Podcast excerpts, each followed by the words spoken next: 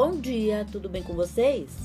Hoje é 10 de outubro de 2020, sábado, e eu desejo um dia lindo, cheio de coisinhas de fazer sorrir.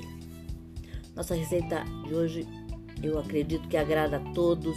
É um, uma receita que é rápida, muito fácil, dá para você fazer esse final de semana para tua turma.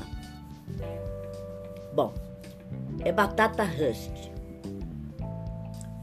Você vai precisar de quatro batatas grandes inteiras, sal a gosto, manteiga para untar.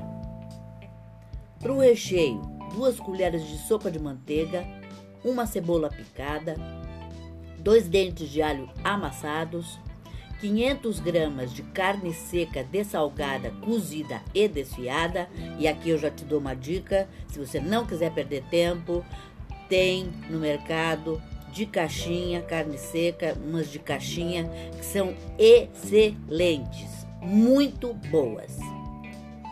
Meia xícara de chá de queijo mussarela ralado, meia xícara de chá de catupiry, cheiro verde picado a gosto. Modo de preparo: cozinhe as batatas inteiras em uma panela com água fervente e sal por 8 minutos. Escorra e deixe esfriar e leve à geladeira por uma hora. Retire a casca e rale as batatas. Para o recheio, em uma panela em fogo médio, derreta a manteiga e frite a cebola e o alho por 3 minutos. Junte a carne seca e refogue por 3 minutos. Deixe esfriar e misture a mussarela, o catupiry e cheiro verde. Em uma frigideira média antiaderente untada, espalhe metade da batata ralada.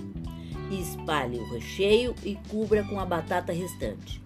Leve ao fogo médio, deixando dourar por 3 minutos e vire com cuidado e deixe dourar o outro lado. Retire e sirva.